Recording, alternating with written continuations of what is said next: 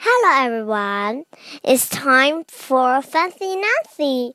Today the story name is Brilliant Stars. Book 4.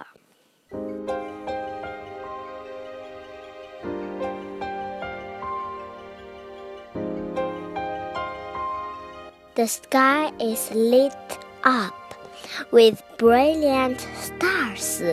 Brilliant is a fancy word for shiny and bright. I draw pictures of the stars. The Big Dipper looks like a big spoon. I spin like the planets. I get dizzy.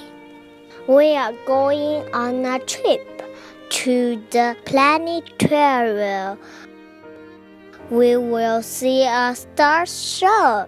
It is raining and windy.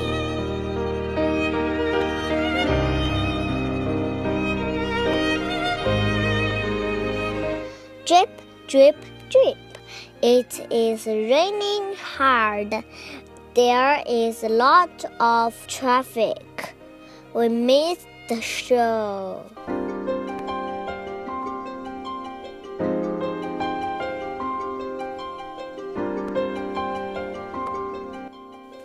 I have a brilliant idea. Brilliant is also a fancy word for really smart. We can have our own star show. The end. Thank you.